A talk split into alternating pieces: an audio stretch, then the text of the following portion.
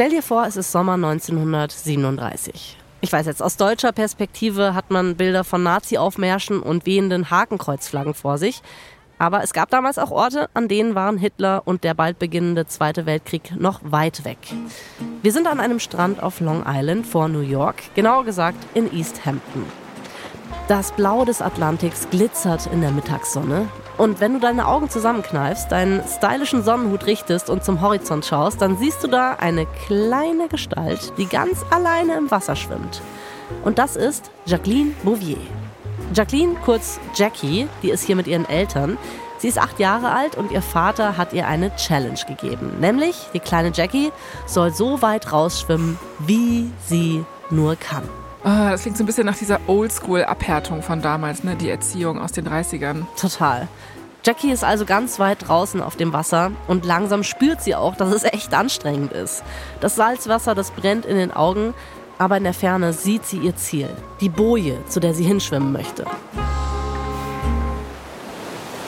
Sie dreht sich nochmal in Richtung Land und schaut auf die Sonnenschirme, die da am Strand stehen. Sie ist so weit weg, dass sie von hier nur aussehen wie so kleine bunte Punkte. Und auch die uniformierten Kellner, die von Tisch zu Tisch wuseln, sehen aus wie kleine Ameisen. Was sie sieht, ist der Maidstone Beach Club. Das ist so ein Club, in dem sie und ihre Eltern mit anderen ultrareichen Familien immer abhängen. Das ist so die New Yorker Elite, die hier ist. Jackie verbringt nämlich ihre Sommer immer im Haus ihres Großvaters, wobei Haus ist ein bisschen untertrieben, es ist eher ein Anwesen mit Pferdestall, Tennisplatz und allem, was dazugehört. Also so richtig posch. Richtig posch. Und um die Ecke ist dieser Beach Club. Jackies Familie hat ihre Zukunft für sie schon komplett vorgeplant. Es gibt die behütete Kindheit, dann lernt sie natürlich einen reichen Ehemann kennen und dann führt sie ein entspanntes Leben voller Sektempfänge, Cocktailkleider und Galas für irgendwelche guten Zwecke. Hier draußen aber im Wasser ist das alles gerade ganz, ganz weit weg. Jackie, die kann sich vorstellen, wie ihre Eltern gerade am Ufer stehen und sie beobachten. Ihr Vater, der da steht und sie anfeuert und ihre Mutter, die irgendwie enttäuscht ist und den Kopf schüttelt. Jackie ist schon sehr erschöpft vom Kampf gegen die Wellen, aber sie hat diese blöde Boje jetzt fest im Blick. Sie muss sie erreichen. Nein, sie wird sie erreichen. Jackie weiß, dass, wenn es nach ihrer Familie geht, das, was sie will, nicht wirklich zählt. Aber verdammt nochmal, sie wird alles geben, um das zu ändern.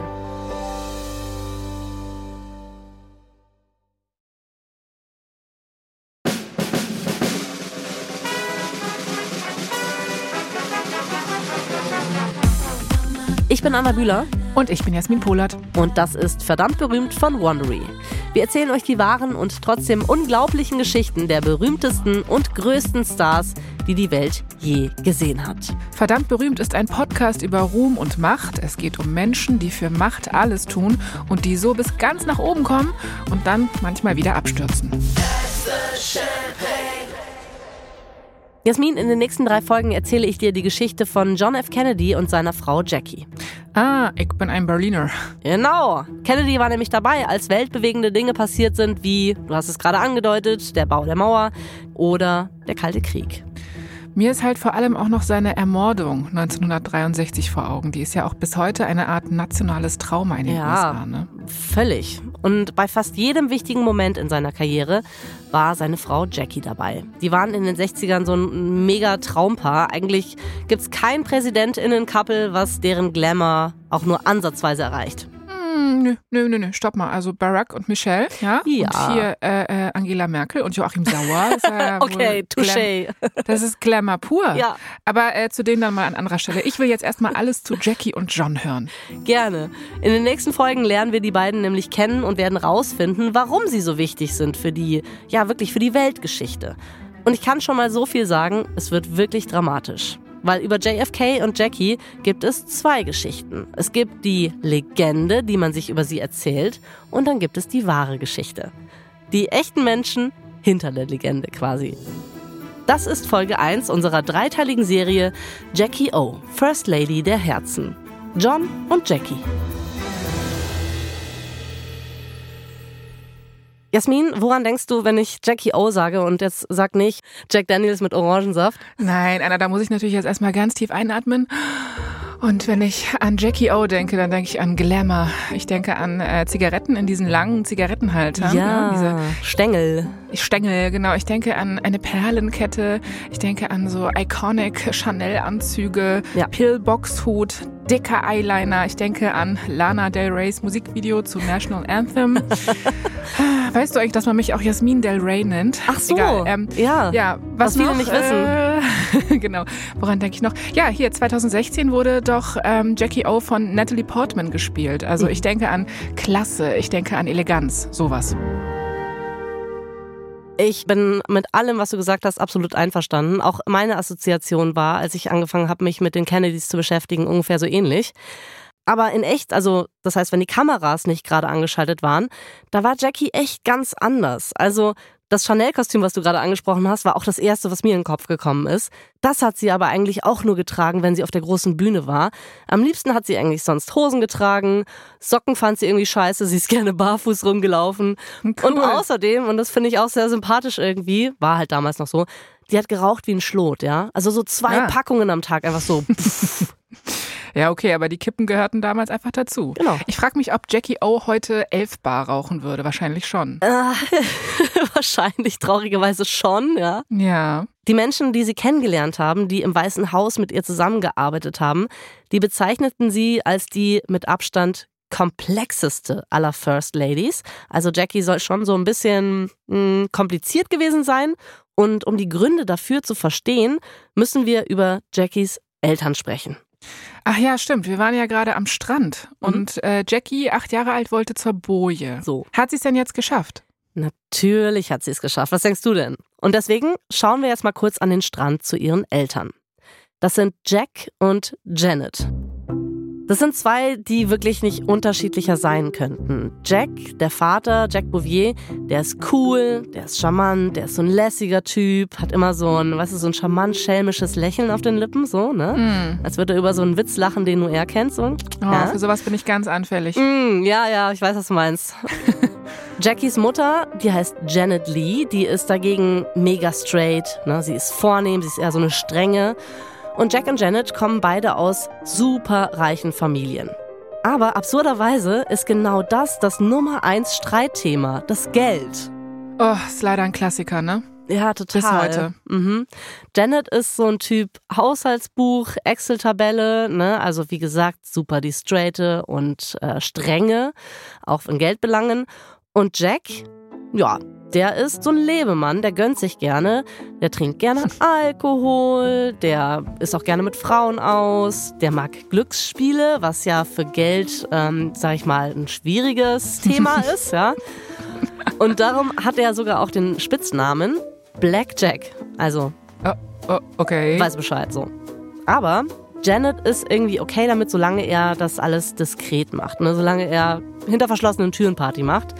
Jedenfalls, 1940 kommt im New York Daily Mirror ein Artikel raus, der ihm nochmal einen neuen Spitznamen gibt. Und der heißt The Love Commuter. Also der Liebespendler? Der Liebespendler. Okay, aber das klingt so ein bisschen wie so ein Sat-1-Film mit Will Smith oder Heino Ferch Oh Gott, so. ja. Äh, der Liebespendler. Uff, hör auf. Uah. es ist aber auch wirklich eine sehr ernste Angelegenheit. Ne? Wir dürfen uns jetzt gar nicht drüber lustig machen, weil mhm. die Zeitung, die druckt Fotos von den ganzen Freundinnen, die Jack Bouvier hatte. Und das ist dann wirklich auch für seine Frau, für Janet, absolut zu viel. Die beiden lassen sich im selben Jahr noch scheiden. Oh. Für die beiden Kinder ist das natürlich mega hart. Also die kleine Schwester von Jackie, Lee, die ist erst sechs Jahre alt, die versteht überhaupt nicht, was passiert.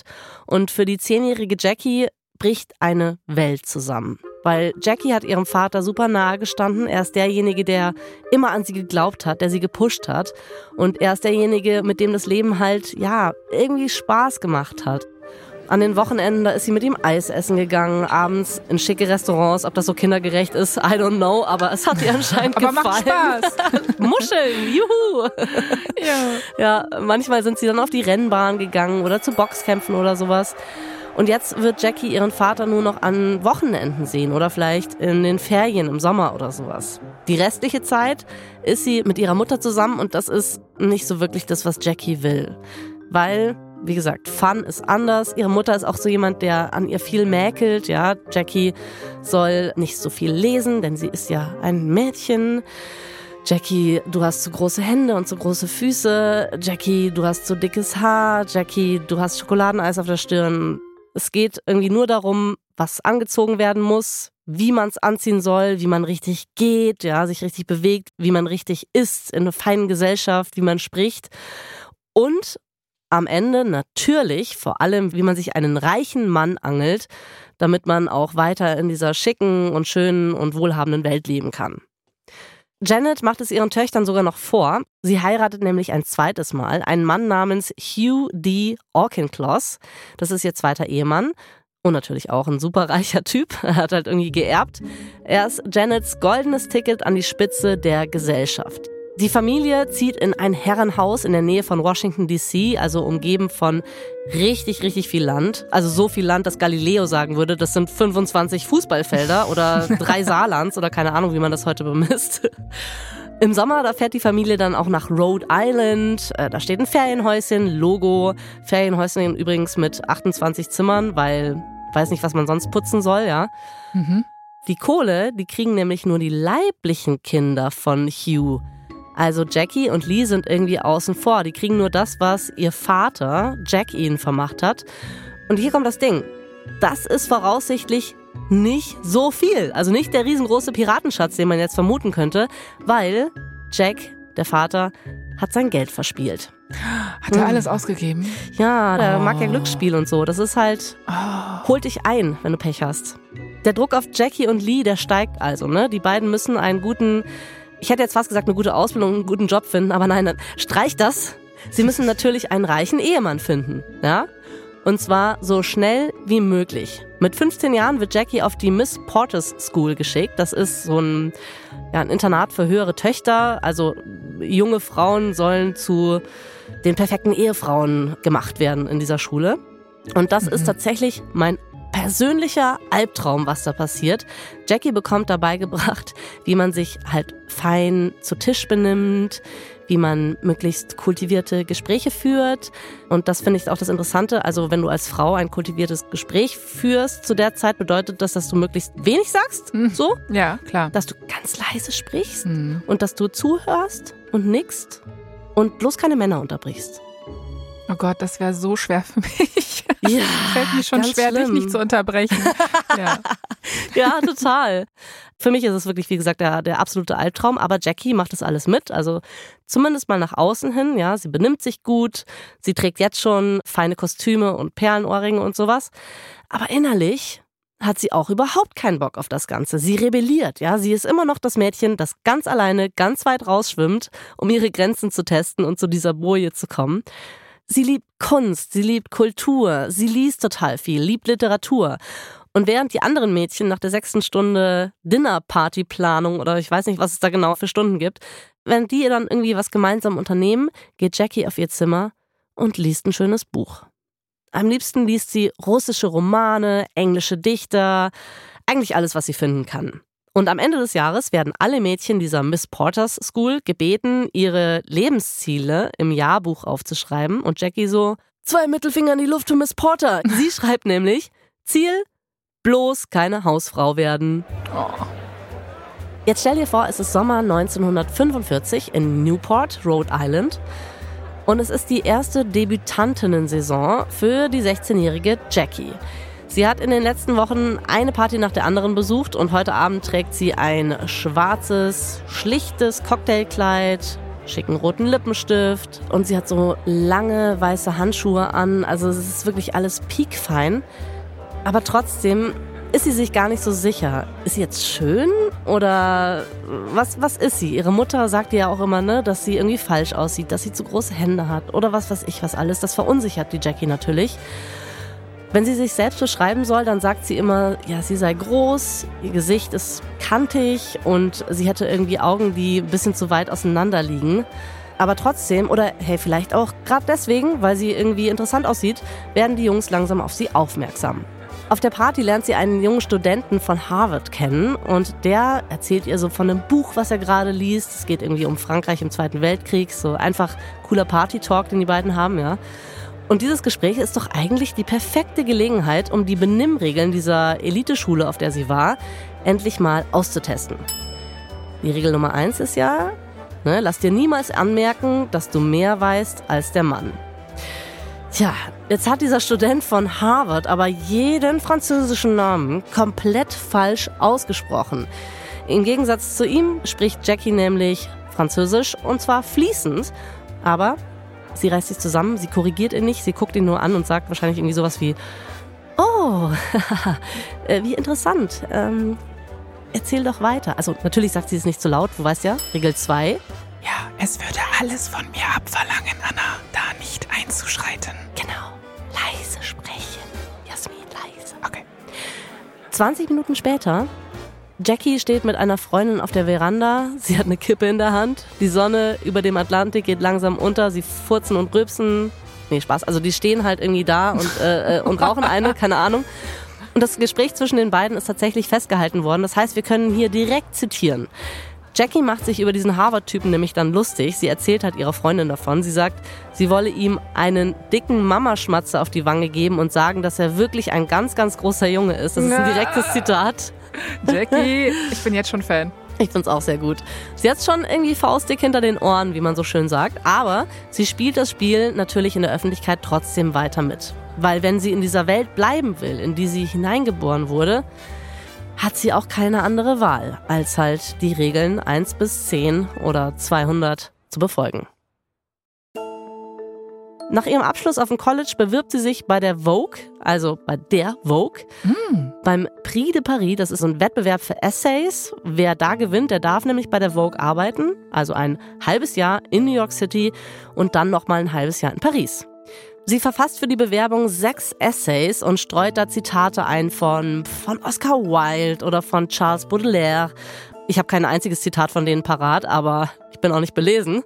Auf dem Papier kann sie, im Gegensatz zu diesen Debütantinnenbällen, auf denen sie immer war, sie selbst sein, ja? Sie darf witzig sein, sie darf Ehrgeiz zeigen. Und sie setzt sich gegen tausende andere Bewerberinnen durch. Sie, Jackie, bekommt die Stelle bei der Vogue.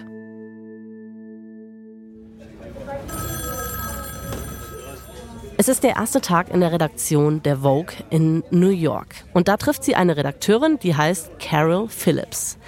Die wird später noch bekannt, weil sie die Kosmetikbrand Clinique gründet. Kennt man auch Ach. heute noch. Ne? Ah. Aber auch damals hat sie schon ziemlich was zu sagen in dieser New Yorker Fashion, Beauty, weiß schon was Szene. Und sie ist genau wie Jackie. Sie ist so ein beinharter Typ. Als sie Jackie sieht, zieht sie nur so eine Augenbraue, ein, wahrscheinlich eine perfekt gezupfte und nachgemalte Augenbraue hoch und sagt, wie alt bist du? Huh? 20? 21? Und Jackie so, äh, ja, fast, also 22 bin ich. Sie so, mhm. Hä? Wieso, mhm? Was wird da überlegt? Ja, also mit 20 sind die meisten Debütantinnen schon längst verheiratet, weißt du? Ach so, das wieder. Ja. Und dieser Job, der würde Jackie ja wieder für ein Jahr vom Markt nehmen. Und das heißt, dann würde sie erst mit 23 irgendwie zurückkehren, könnte sich wieder mit Männern befassen und dann erst heiraten? Also 23, das ist äh, Debütantinnenrente in deren Ach Rechnung. Gott. Ja. Okay. Mhm. Krass, oder? Ich meine, mit 23, da war so weit entfernt davon zu überlegen, wen ich jetzt heirate. Aber okay, damals ist das alles anders gewesen. Ganz andere Werte und so. Die Redakteurin, die starrt sie also an und Jackie, ja, die gerät zum ersten Mal tatsächlich ins Schwitzen. Die Redakteurin sagt, ey, ganz ehrlich, du siehst aus wie ein cleveres Mädchen wenn du heiraten willst, dann geh jetzt zurück nach DC. Da sind die ganzen Typen, da musst du hin. Alle Typen. genau. Okay. Also wenn du mal denkst, du brauchst einen Tapetenwechsel örtlicherseits und partnerlicherseits, dann ab nach DC. DC, gut, ist notiert. Jackie macht auch genau das. Sie tut, was man ihr sagt. Sie packt also wieder ihre Koffer. Sie fährt schon ein bisschen geknickt und reumütig zurück nach DC. Und nach ein paar Monaten tatsächlich trifft sie John Husted. Das ist ein 24-jähriger Typ, Börsenmakler. Er ist ehrlich gesagt all das, wovor sie immer weggelaufen ist. Okay, also er ist quasi das, was sie nie wollte, aber quasi sie settelt sich jetzt so ein bisschen mit ihm. Ja, tatsächlich fühlt es sich nämlich bei ihm doch so ein bisschen anders an als bei den anderen eher langweiligen, nicht bilingualen Typen. Der John, der verliebt sich auch auf der Stelle in sie und seine Hingabe, die erinnert Jackie dann tatsächlich an eine Liebesgeschichte aus einem ihrer Bücher. Deswegen findet sie das so ein bisschen cool. Innerhalb eines Monats macht er ihr tatsächlich auch schon den Antrag. Sie hatten zwar nur ein paar Dates bis dahin, sie lebt halt in DC und er in New York, aber trotzdem sagt sie, alright, let's do this. Lass uns heiraten. Im Januar 1952 wird die Verlobung dann offiziell bekannt gegeben und zwar, Jasmin, in keinem geringeren Blatt als der New York Times. Warum auch immer. Ach so. Ja, ja, ja, doch, doch. Das gibt's doch auch irgendwie heute noch. Ich weiß nicht, ob es heute noch tatsächlich gibt, aber in Sex and the City ähm, erfährt Carrie doch auch äh, in der Zeitung, dass Mr. Big verheiratet Ach, wirklich? ist. Also da gab so eine Heiratssektion in der Zeitung. Oh, krass, die Szene habe ich irgendwie vergessen. Aber okay, das heißt, dann werden häufiger mal irgendwie Verlobungen aus der Stadt in der New York Times bekannt mhm. gegeben. Okay. Aus der Stadt beziehungsweise aus, aus High Society und Jackie O ist ja auf jeden Fall ja. High Society. Ha, ha, ja. High Society. Genau. Ja, aber eine große Sache für die Heirat muss natürlich noch passieren. Und zwar muss Jackie die Familie kennenlernen. Oder besser gesagt, ihre zukünftige Schwiegermutter. Und dieser Tag ist jetzt gekommen. Sie ist eingeladen bei Helen Armstrong Husted an der Upper West Side, also ihrer möglicherweise Schwiegermutter in Spee. Helen ist schon äh, eine perfekte Hausfrau, Gastgeberin. Sie serviert so kleine Sandwiches und schenkt Jackie Tee ein. Sie quatschen ein bisschen und am Ende des Mittagessens holt Helen dann das Familienalbum hervor. Das kennt man ja auch aus amerikanischen Filmen, dass irgendwie immer die Schwiegermutter Mütter ins B dann irgendwie Kinderfotos herzeigen müssen. Ne? Ich weiß nicht, ob dir das jemals passiert ist bei einem Date, aber Anscheinend Lass macht mich man mal das kurz so. überlegen. Ich glaube halt tatsächlich wirklich. Nein, das ist ja schon mal passiert. Oh hat Gott. die Mutter damals auch, ja, ja, hat sie das auch so ein richtig fettes Familienalbum. Und ich muss ehrlich Shit. sagen, ähm, meine Eltern hätten so einen Move auch gebracht, wenn ich Boah. da noch zu Hause gewohnt hätte. Also es ist immer so ein kleiner Cringe-Moment auf jeden Fall. Ja, total. Und ich frage mich auch, wer das sehen will, wenn man vielleicht erst ein paar Monate mit irgendjemandem zusammen ist. Aber okay. Mama Helen macht's genauso wie alle Mamas in ähm, amerikanischen Filmen oder auch bei Jasmin States. sie zeigt erstmal so Fotos von der Familie. Also das sind ihr Mann und sie bei der Hochzeit zu sehen. Ihr Mann ist übrigens ein ähm, erfolgreicher, toller Anwalt. Dann gibt's so ein Foto vom Country Club, wo sie halt einfach immer abhängen und ihre Sonntage verbringen und gute Drinks nehmen. Oh, hier ist ein Foto von John, da ist er erst zwei Jahre alt. Ist er nicht süß? Süß. Oh, es ist einfach eine, eine wunderbare Familie. Und Jackie denkt sich nur so, shit. Oh mein Gott, das soll also mein Leben sein. Das ist das, was mir auch blüht? Fuck, Hilfe! Also dieses Leben als sorgende Frau an der Seite eines erfolgreichen Mannes. Es ist für sie einfach ein Leben im goldenen Käfig. Unvorstellbar. Als Helen Jackie dann auch noch so ein Babyfoto von ihrem geliebten kleinen Sohn anbietet, da hört Jackie sich selbst einfach nur sagen, ey, wenn ich ein Foto von John will, kann ich mir auch selbst eins machen. Snap. Hat Jackie jetzt schon die Faxen dicke? Also, ich möchte nicht das Gesicht von Helen sehen. Ich glaube, dir ist wahrscheinlich aus allen Wolken gefallen. Jackie wollte das eigentlich auch nicht laut sagen, aber ich glaube, Ja. es, äh, sie hatte keine Luft mehr zum Atmen. Es musste einfach raus. Sie fühlt sich halt noch mehr in die Enge getrieben, als John ihr einen Verlobungsring an den Finger steckt. Der, und jetzt halte ich fest, einst seiner Mutter gehörte. Mm. Ja. Schön. Der nächste Move wäre dann wahrscheinlich gewesen, hier ist das ähm, Hochzeitskleid meiner Mutter, das musst du jetzt auch tragen und so. Oh, oh Mann. Jackie, die packt das alles nicht mehr. Sie geht zurück nach Washington DC und sie ghostet John ab der Minute einfach. Knallhart, ne? Ich kann mir vorstellen, dass sie das nicht gerade auf der Damenschule gelernt hat, aber sie ruft ihn einfach nicht mehr an, sie erfindet Ausreden, warum sie sich nicht mehr sehen können. Und das alles führt dazu, dass John dann am Ende einfach zu ihr fliegt nach Washington DC, um sie zu besuchen und wahrscheinlich einfach mal zu reden. Es ist spät an einem Sonntag im März 1952. John fliegt jetzt wieder nach Hause nach New York City. Wir sind also am Flughafen von Washington DC und Jackie und ihr eben auf dem Papier noch verlobter John stehen am Gate der Eastern Airlines. Die beiden sind gerade dabei, sich zu verabschieden. Johns Flug wird über den Lautsprecher ausgerufen. Sie umarmen sich. Und in diesem Moment schiebt Jackie den Verlobungsring in Johns Hosentasche. John bemerkt es auch. Es bricht ihm auch das Herz, aber er verzieht keine Miene. Er sagt einfach kein Wort. Oh, ist quasi Romcom reversed, wenn man so will, ne? Stimmt. John gibt Jackie einen Kuss auf die Wange, er wünscht ihr alles Gute und geht in Richtung seines Gates. Jackie, die geht ruhig und in Gedanken versunken zum Ausgang. Ohne diesen Ring am Finger hat sie das Gefühl, dass ihr Leben endlich wieder ihr selbst gehört. Es gibt nur eine Frage, die ihr im Kopf rumschwirrt, nämlich was zum Teufel fängt sie jetzt mit ihrem Leben an?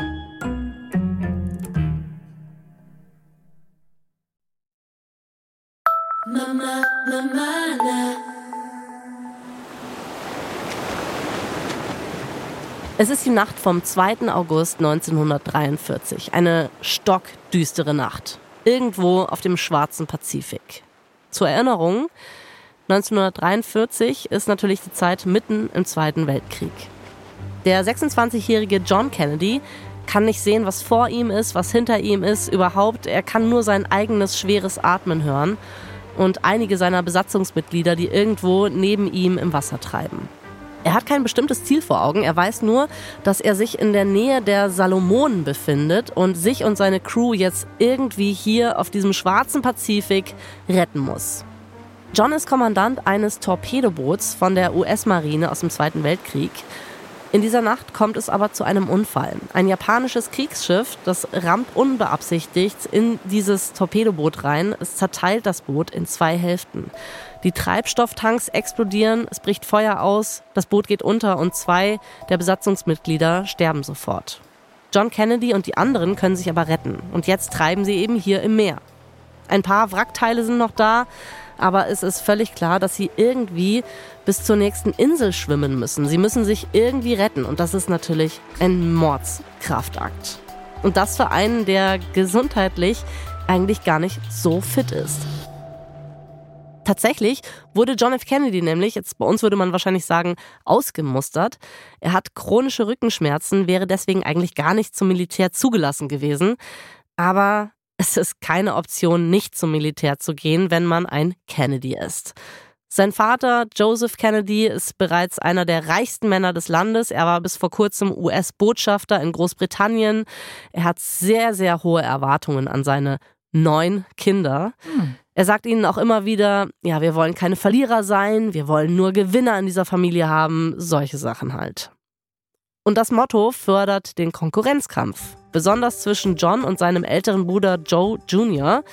Joe Jr. ist nämlich der Erstgeborene und auch so ein bisschen das Lieblingskind des Vaters vor allem. Er ist ein Spitzensportler, so eine ja, natürliche Führungspersönlichkeit, wie man so schön sagt. Und im Gegensatz zu John ist er gesund. Er ist einfach ein fitter Typ. John mag es nicht, nur die Nummer zwei zu sein. Er will sich beweisen. Er treibt sich ständig weiter an, um sich mit seinem älteren Bruder zu messen, ob es beim Ringen ist oder beim Boxen oder beim Bootfahren oder was weiß ich was. Und auch wenn Joe Jr., der Ältere, immer gewinnt, gibt John nie auf. Klingt ziemlich anstrengend. Extrem. Und sein Vater, der hat genug Einfluss, um ihn trotz seiner krassen Rückenprobleme bei der Marine einzuschleusen. Und so ist er hier gelandet. In dieser Nacht 1943 auf dem Pazifik, wo es für ihn um Leben und Tod geht. Jetzt muss er schwimmen, schwimmen, schwimmen. Nach fünf langen Stunden erreichen Kennedy und diese verbliebenen Besatzungsmitglieder eine kleine Insel, die anscheinend wirklich nicht größer ist als ein, Jasmin, Fußballfeld. Da ist es wieder. Allerdings stellt sich leider heraus, dass es dort weder etwas zu essen noch etwas zu trinken gibt. Und je länger sie dort bleiben, desto wahrscheinlicher ist es, dass eine japanische Patrouille sie entdecken wird. Krass, ey.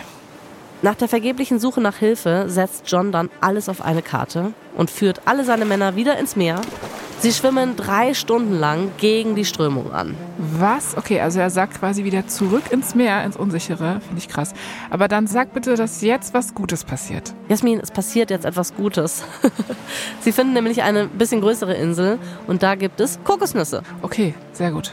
Ja, die Männer essen und trinken von den Kokosnüssen und tatsächlich werden sie irgendwann von zwei einheimischen Fischern entdeckt. John ritzt dann eine Nachricht in die Schale der Kokosnuss und zwar schreibt er, elf Überlebende brauchen kleines Boot, Kennedy. Und diese Schale gibt er den Männern mit und nach einer Woche im Pazifik kommt endlich Hilfe in Form von Lebensmitteln, Wasser, Zigaretten, lustigerweise, weil Kippen sind einfach super wichtig, wenn man tagelang, tagelang im Pazifik gehangen ist, erstmal eine rauchen. Ja. Ey, wie krass ist das? Das klingt, das klingt wie erfunden. Also der hat wirklich einfach in eine Kokosnuss seinen Hilferuf geritzt und dann hat er wirklich auch noch Kippen zurückbekommen. Es ist wie im Film, äh, tatsächlich.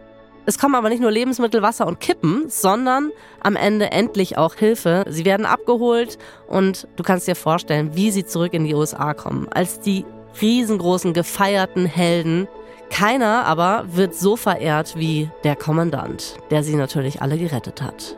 John F. Kennedy.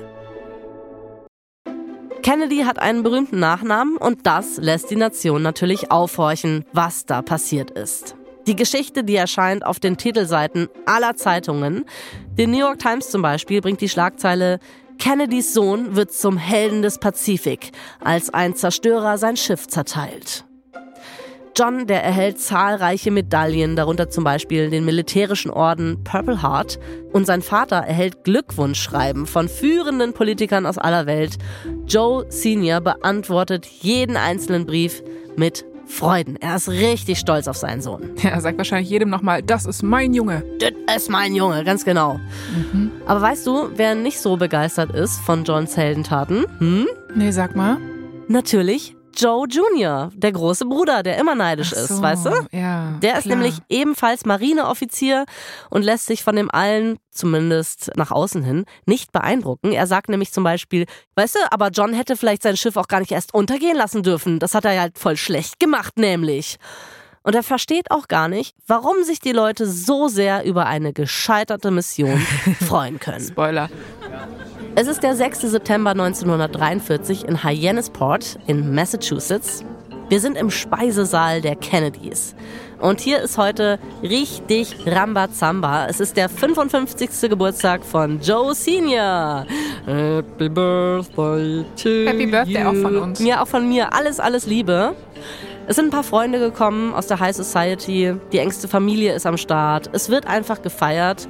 Der gut aussehende Joe Jr., also ne, der böse alte Bruder, der trägt seine Marineuniform. Er ist extra aus England angereist, da ist er nämlich gerade stationiert. Er hat den Ehrenplatz neben seinem Vater zugewiesen bekommen und es ist auf den ersten Blick alles in bester Ordnung.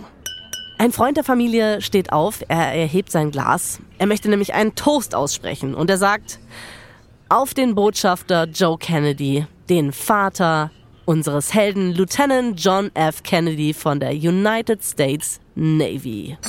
Oh, oh, oh. Ui, ui, ui. Jetzt würde ich gerne mal das Gesicht von Joe Jr. sehen. Jo, also vielleicht willst du es auch gerne nicht sehen, weil, also dem fällt erstmal innerlich zumindest das Gesicht auf den Boden. Seine Miene ist nach außen hin aber einfach nur eingefroren. John ist halt nicht mal da, ne? Er ist nämlich immer noch im Krankenhaus und er erholt sich von diesen ganzen Strapazen.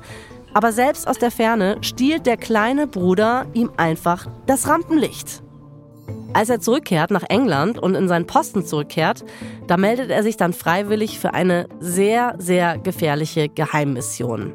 Und ich kann mir vorstellen, dass das so für ihn die Chance sein soll, in seiner Familie endlich wieder die natürliche Ordnung herzustellen, nämlich dass er der große und stärkere Bruder ist. Die Mission sieht folgendermaßen aus. Er soll mit einem 10 Tonnen Sprengstoff beladenen Testflugzeug fliegen, damit dann ein Ziel anpeilen, den Autopiloten anmachen und aus dem Flugzeug rausspringen. Das heißt also, dieses Flugzeug soll alleine auf das Ziel fliegen und da dann eine riesengroße Explosion auslösen. Äh, okay, meine Augen sind gerade richtig weit aufgerissen. Was? Also es klingt jetzt nicht sonderlich safe, sag ich mal. Es gibt auch so viele Warnzeichen, die Joe Jr. geradezu auffordern, diese Mission abzubrechen oder einfach nicht zu machen. Also zum Beispiel sind alle Testflüge schiefgegangen. Ja? Und ein anderer Pilot warnt ihn, dass die Elektronik von diesem Flugzeug gar nicht richtig funktioniert. Aber Joe Jr. ist das alles egal. Ich glaube, der blendet das aus. Sein einziges Ziel ist es, jetzt endlich einen richtigen Coup zu landen und wieder der Held der Nation zu sein und seinen kleinen Bruder in den Schatten zu stellen. Es ist Sonntag, der 13. August 1944 in Hyannisport. Wir sind wieder im Kennedy-Anwesen. Die Fenster sind geöffnet, die Meeresbrise weht über die jüngsten Kennedy-Kinder. Die spielen gerade mit ihrer Mutter Rose Kennedy im Wohnzimmer. Auch der 27-jährige John ist da. Er versucht immer wieder, es sich auf dem Sofa bequem zu machen, aber seit dem Vorfall mit dem Torpedoboot hat er nämlich ständig Probleme mit seinem Rücken, der ja eh schon kaputt ist. Jede Bewegung tut ihm weh. Das letzte Jahr hat er quasi komplett im Krankenhaus verbracht. Er musste sich immer nur darauf konzentrieren, dass es ihm wieder besser geht. Er hat nämlich immer noch keinen Plan, was er mit seinem Leben anfangen will. Aber als Kriegsheld stehen ihm schon ein paar Wege offen. Während seines Abschlussjahres in Harvard hat John eine Arbeit über die britische Außenpolitik und über den Beginn des Zweiten Weltkriegs geschrieben. Diese Arbeit wurde jetzt veröffentlicht und ist ein Bestseller geworden. Das Buch heißt Why England Slept. Die Welt liegt ihm zu Füßen. Er kann alles machen. Bei seinem Bruder Joe Jr. ist das leider nicht der Fall. Sein Weg war von Anfang an vorgezeichnet. Sein Vater, Joe Senior, hatte gehofft, der erste katholische Präsident der USA zu werden, aber die Nation, die war noch nicht bereit für einen Kandidaten, der eben nicht protestantisch ist. Allerdings glaubt der Vater, dass die nächste Generation jetzt offener dafür sein könnte und deswegen legt er all seine Hoffnungen in seinen erstgeborenen Sohn. Der könnte ja vielleicht Präsident werden. Er sagt sogar ReporterInnen, dieses Kind wird in der Zukunft Präsident der Nation. Und er meint das nicht im Spaß oder so ein bisschen mokierend, sondern völlig ernst. Alles, was Joe Jr. tut, sein Studium, seine Leistungen, das ist alles Teil eines größeren Plans, um eben Präsident der Vereinigten Staaten von Amerika zu werden. Und John, naja, sein größtes Problem ist es gerade, eine gemütliche Position auf der Couch zu finden.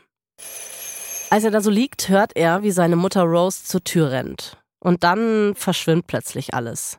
Er sieht zwei Priester in der Tür stehen und dann hört er, wie seine Mutter nach oben rennt, um seinen Vater aus dem Mittagsschlaf zu wecken. Er hört, wie seine Eltern wieder nach unten rennen und dann hört er sie weinen. Joe Jr. gilt nicht als vermisst, so wie John nach dem Untergang des Torpedoboots. In diesem Fall gibt es keinen Zweifel daran, was passiert ist. 20 Minuten nach dem Start ist das Flugzeug von Joe Jr. in der Luft explodiert und das während er noch an Bord war. In den nächsten Tagen verschanzt sich Joe Sr. in seinem Schlafzimmer, er hört anscheinend düstere Musik und als er wieder rauskommt, bittet er John in sein Büro. John erinnert sich später an diese Unterhaltung und erzählt, es war, als wäre ich einberufen worden. Mein Vater wollte, dass sein ältester Sohn in die Politik geht. Wollen ist eigentlich nicht das richtige Wort. Er verlangte es. Er hatte ja Joe Juniors Leben seit dessen Geburt geplant. Und Joe Senior ist entschlossen, dass diese Show, sein Plan, weitergehen muss. Jetzt muss allerdings John die Rolle seines älteren Bruders einnehmen. Das ist ein krasser Bruch äh, von irgendwie bequeme Position auf der Couch finden, jetzt Präsident zu werden. Ne? Ja, das stimmt. Wie findet er das? Ich glaube tatsächlich, dass er es ganz gut findet. Er hat nämlich wirkliches Interesse an der Politik. Ne? Ich habe es ja schon erzählt, er hat ja sogar Arbeiten darüber geschrieben. Schon als Kind hat er auch Bücher über Demokratie und die amerikanische Geschichte gelesen. Also man kann sagen, John ist bereit, den Platz seines Bruders für diesen Masterplan des Vaters einzunehmen. Ende 1945 wagt sich John also in die politische Arena. Er bereitet sich darauf vor, einen Sitz im Repräsentantenhaus zu ergattern. Das ist der erste Schritt. Als er anfängt, Wahlkampf zu betreiben und so Reden zu halten, wird allerdings deutlich, dass er das nicht so gut kann, weil er noch ganz schön unerfahren ist. Also klar kann er gut mit Worten umgehen, so als Autor und als Schreiber, aber eben nicht als Redner auf großen Bühnen. Hä? Ach krass. Ich hatte den irgendwie im Kopf als einen der größten Redner des 20. Jahrhunderts, muss ich sagen. Das wird er irgendwann auch, aber am Anfang war das ganz anders. Mit seinen 28 Jahren tendiert John dazu, zu schnell zu sprechen. Außerdem liest John die Rede zu sehr ab und guckt immer runter auf sein Manuskript und ja, hat irgendwie auch so eine monotone, etwas hohe Stimmlage. Das alles ist irgendwie nicht so überzeugend anscheinend. Okay, also ist er quasi der Vater des Vocal Fries, wenn man so möchte, von den Kardashians. Verweis auf die Kardashians-Staffel, wenn ihr nicht wisst, wovon wir sprechen. Genau. Anyways, immer wenn Jack eine Rede verpatzt hat, also sagen wir es wie es ist, eigentlich jedes Mal in dieser Anfangszeit, dann setzt er sich danach mit seinem Vater zusammen. Die beiden, die gehen akribisch jede einzelne Szene durch, analysieren jedes kleine Detail und jedes Wort. Das Problem ist aber, Reden halten ist nicht die einzige Schwäche von John. Er ist auch nicht so ein Natural Socializer, wie man äh, so Leute eigentlich kennt, ne? dass sie sofort so bonden und auf Wahlkampftour irgendwie Babys küssen oder so, was ja sowieso eigentlich extrem ja, übergriffig ist. Mega übergriffig, aber das war früher Trend. Das musste Irgendwie man schon. machen, ne? Ja, du musstest zeigen, hey, ich bin ein Staatsmann, aber ich kann auch mit Babys. Mega komisch, könntest du heute nicht mehr bringen. Nee, zu Recht auch nicht mehr. Ist okay, dass das vorbei ist. Und Joe Senior wird langsam nervös. Er hat ja immerhin alles auf John gesetzt und eine Menge eigenes Geld in die Wahlkampfkampagne gesteckt. Doch dann erleben die Kennedy-Männer wirklich eine Überraschung. Die WählerInnen, die mögen John. Es gefällt ihnen voll, dass der so ein bisschen so ein schüchterner Typ ist, eben nicht dieser Berufspolitiker, der so starr ist und so streng. Ihnen gefällt, dass es ein ehrlicher Typ ist. Für sie bringt John frischen Wind in die Politik. Er ist zwar jung, aber er ist smart genug. Und außerdem ist er ein Kriegsheld. Und das ist in den USA ja immer mega viel wert. Mhm. Die Wahlen von 1946 gewinnt John mit überwältigender Mehrheit. Er besiegt seinen republikanischen Gegenkandidaten mit 73 Prozent der Stimmen und er wird US-Repräsentant für den 11. Kongressbezirk von Massachusetts. Boah, krass. Jetzt ist er im Repräsentantenhaus und der Senat ist zum Greifen nah. Und dann ja, vielleicht auch irgendwann, die Präsidentschaft. Der Plan von Joe Senior für die nächste Generation der Kennedys scheint also vielleicht aufzugehen. Bis auf eine Kleinigkeit. Wenn John es schaffen will, braucht er eine Ehefrau. In den USA ist es nämlich so, dass es eine First Lady geben muss. Die First Lady hat so eine Art zeremonielle Rolle, die sie übernimmt. Sie muss so wichtige Aufgaben im Weißen Haus machen oder auch bei bestimmten Anlässen auftauchen. Hä, aber was, wenn man nicht verheiratet ist? Das soll es ja auch geben. Soll es auch geben. Wenn man nicht verheiratet ist, dann gibt es trotzdem aber eine First Lady.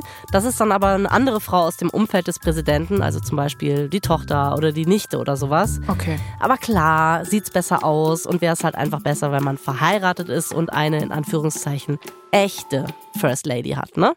Das Problem ist, John hat eigentlich überhaupt keinen Bock, sich zu binden. Also der ist auch eher ein Typ, der gerne was mit vielen Frauen hat.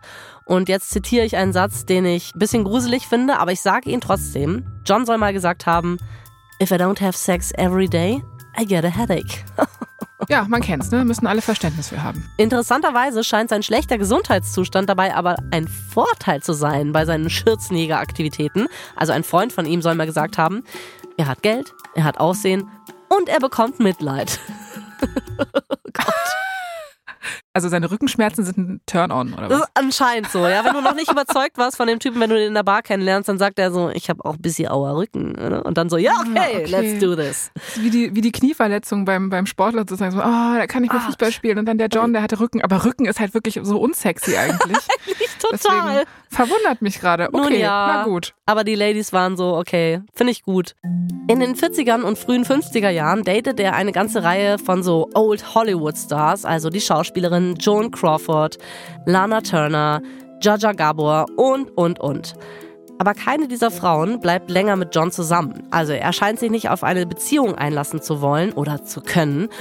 Und ehrlich gesagt, liebt er einfach auch sein Junggesellendasein. Aber dann im Jahr 1952 nehmen Joe Senior und John den Senat ins Visier.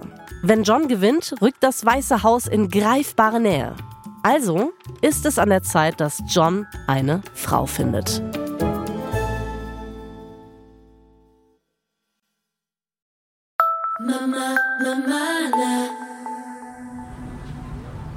Es ist der 8. Mai 1952 in Georgetown, einem Stadtteil von Washington, D.C. Es ist ein kühler Frühlingsabend und der inzwischen 33-jährige John, er geht die Treppe hoch, aber bevor er an der Tür klopft, hält er noch einen Moment inne. Er weiß nämlich, dass eine Dinnerparty bei den Bartletts niemals einfach nur eine Dinnerparty ist, weil Charlie und Martha sind so Verkuppler. Die lieben es, Leute zusammenzubringen. Sie werden John neben eine junge Frau setzen und dann erwarten, dass er mit ihr den ganzen Abend lang irgendwie mühsam Smalltalk führt. Boah, ey, das wird anstrengend. Aber er weiß auch, dass die Bartletts nicht locker lassen werden. Sie werden ihn so lange einladen, bis er die Frau trifft, die sie für ihn vorgesehen haben. Also komm. Das bringt er jetzt hinter sich und dann hat er es geschafft. Die Tür wird geöffnet, die Bartletts begrüßen ihn, bitten ihn rein und nur noch ein Platz am Tisch ist frei. Direkt gegenüber von einer hübschen jungen Frau mit dunklen Haaren, circa 1,70 groß, kantiges Gesicht und Augen, die ein bisschen weiter auseinander stehen. Ah, Jackie. Ganz genau.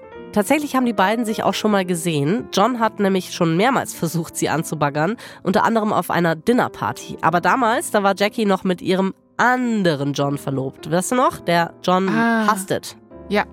Die beiden trinken also so ein Old Fashioned oder irgend so ein fancy Getränk und John springt über seinen Schatten. Er fängt tatsächlich an zu Smalltalken. Aber zu seiner Überraschung fühlt sich das Ganze schnell nicht mehr an wie Smalltalk. Er erzählt von einem Buch, das er gerade gekauft hat. Jackie hat es schon gelesen. Er macht einen Witz. Jackie setzt noch einen drauf. Sie ist einfach belesen, sie ist irgendwie sarkastisch und unglaublich schlagfertig. Am Ende des Abends, so erzählt man sich, beugt John sich über den Spargel, den es serviert gibt, und bittet Jackie um ein richtiges Date. Also nur die beiden. In Jackies Bericht über die Nacht sagt sie, dass John auf sie den Eindruck eines Mannes machte, der nicht heiraten wollte. Aber sie ist auch fasziniert von ihm. Ein Mann wie ihn hat sie noch nie getroffen. Also folgt Jackie ihrem Herzen. Sie beugt sich über ihren Spargel zu John und sagt mit sanfter Stimme, ja, let's do this. Und der Spargel ist nur so, wow, cool. Ganz genau. wow, wow. Später soll Jackie einer Freundin erzählt haben, dass sie Angst hatte und ihr Herz anscheinend schon hätte brechen sehen können, aber trotzdem war sie schnell überzeugt, dass es das wert sein würde. In den nächsten Monaten verbringen John und Jackie sehr viel Zeit miteinander, also so viel Zeit, wie John halt hat. Die Kandidatur für den Senat frisst nämlich sehr viel seiner Zeit und er ist oft Tage oder Wochen lang im ganzen Land unterwegs, um Wahlkampf zu machen. Aber wenn die beiden zusammen sind, dann machen sie das Beste daraus. Sie gehen ins Kino, also zum Beispiel in Westernfilme oder in Filme über den Bürgerkrieg. Sie spielen Spiele wie Monopoly oder Scrabble. Sie sind beide sehr ehrgeizig, aber Jackie gewinnt fast immer. Und sie lesen gemeinsam. Jackie zufolge ist John kein Typ, der Blumen und Pralinen mitbringt. Anstatt roter Rosen und Schokolade schenkt John ihr Romane. Oh, das finde ich süß. Finde ich auch cool. Die beiden sind einfach, ich mach's kurz, verliebt. Am 4. November 1952 gewinnt John F. Kennedy die Wahl und sitzt im Senat. Wow. Sein Vater ist bestimmt richtig stolz auch. Bestimmt, garantiert. John lädt Jackie zum Ball der Amtseinführung von Präsident Eisenhower ein. Aber immer noch kein Heiratsantrag. Hm. Stattdessen beginnt er nebenbei mit Audrey Hepburn auszugehen. Also, also wie? Moment. Also für Audrey Hepburn habe ich natürlich Verständnis, aber first of all, Audrey Hepburn als Sidechick sozusagen auch krass. Ja, schon. Aber ist das ja mal so gar nicht so gelaufen für Jackie wie geplant? Nee, leider. John ist halt immer noch nicht bereit, sein Leben als Junggeselle aufzugeben. Irgendwie macht ihm allein der Gedanke daran schon Angst. Aber Jackie gibt nicht auf. Sie schreibt jetzt eine Kolumne für den Washington Times Herald, in der sie Menschen über ihr tägliches Leben befragt und da beginnt sie auch ernstere Fragen zu stellen, um Johns Aufmerksamkeit zu erregen. Vorher hat sie zum Beispiel so Fragen gestellt wie, haben Kosmetikerinnen und Friseurinnen Anspruch auf Trinkgeld? Und jetzt hat sie so ein Themenshift hingelegt zu, Malenkov sagte, dass alle Probleme zwischen den USA und Russland mit friedlichen Mitteln gelöst werden können. Stimmen Sie zu? Okay, also sie will so ein bisschen in seiner Liga spielen und genau. ihm so ein bisschen genau. gefallen auch mit ihrer Arbeit. Okay. Ja, und in sein Themengebiet so ein bisschen eintauchen. In ihrer Freizeit übersetzt sie Bücher aus dem Französischen, damit John sich über die französische Indochina-Politik informieren kann. Aber das alles führt irgendwie nicht so richtig zum Erfolg. Auftritt Jackies Mutter. Die mischt sich nämlich jetzt ein und hat eine Idee. Und im Grunde greift sie zu einem wirklich alten Rezept. Sie sagt Jackie, hey, mach dich doch einfach rar. Ah. ne? Dann wirst du auch interessant, so nach dem Motto. Ah, das funktioniert halt echt wirklich sehr oft, ne? Sad, ja. Sie soll nach England reisen und für ihre Kolumne über die Krönung von Queen Elizabeth berichten. Zunächst ist Jackie von dieser Idee nicht so richtig begeistert, aber am Ende stimmt sie zu und will sehen, was passiert. 2. Juni 1953. Wir sind in England. Jackie steht vor dem Buckingham Palace. Sie trägt ihre Kamera um den Hals und hat ein paar Leute gefunden, die sie interviewen kann. Sie fragt, ähm, glauben Sie, dass Elizabeth die äh, letzte Queen Englands sein wird? Okay, also egal, was die Antworten waren, die kennen wir ja heute schon, ne? ja, stimmt. Jackie kehrt dann in ihr Hotel zurück und veröffentlicht ihre Story. Und ein paar Tage später erhält sie ein Telegramm. Und darin steht, Artikel hervorragend. aber du fehlst. In Liebe, John. oh, okay, aber Mama Janet weiß offenbar, ne, wie es läuft, was so Dating-Games ja. aus den 50ern angeht. Das hat sie gut eingefädelt. Richtig. Ja. Und Jackie erhält danach tatsächlich noch einen Anruf. Das Telefon klingelt, sie sagt Hallo.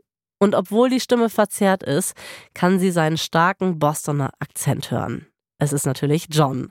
Er kommt gleich auf den Punkt. Er hat mit Black Jack, also dem Vater von Jackie, gesprochen und er hat seinen Segen bekommen. Und dann sagt er am Telefon die Worte, auf die sie schon lange gewartet hat. Willst du mich heiraten?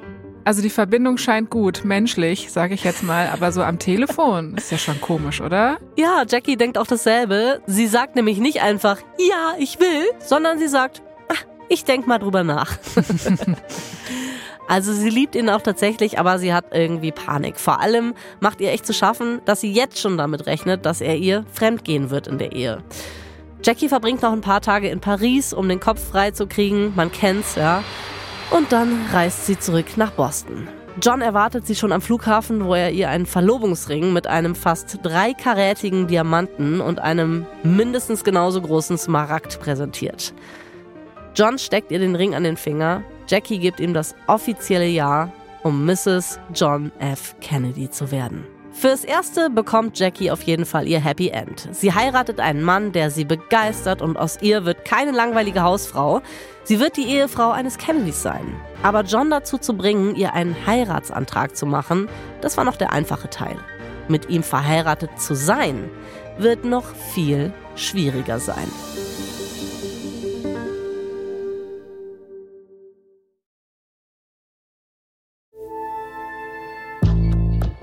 Das war Episode 1 unserer dreiteiligen Serie Jackie O, First Lady der Herzen.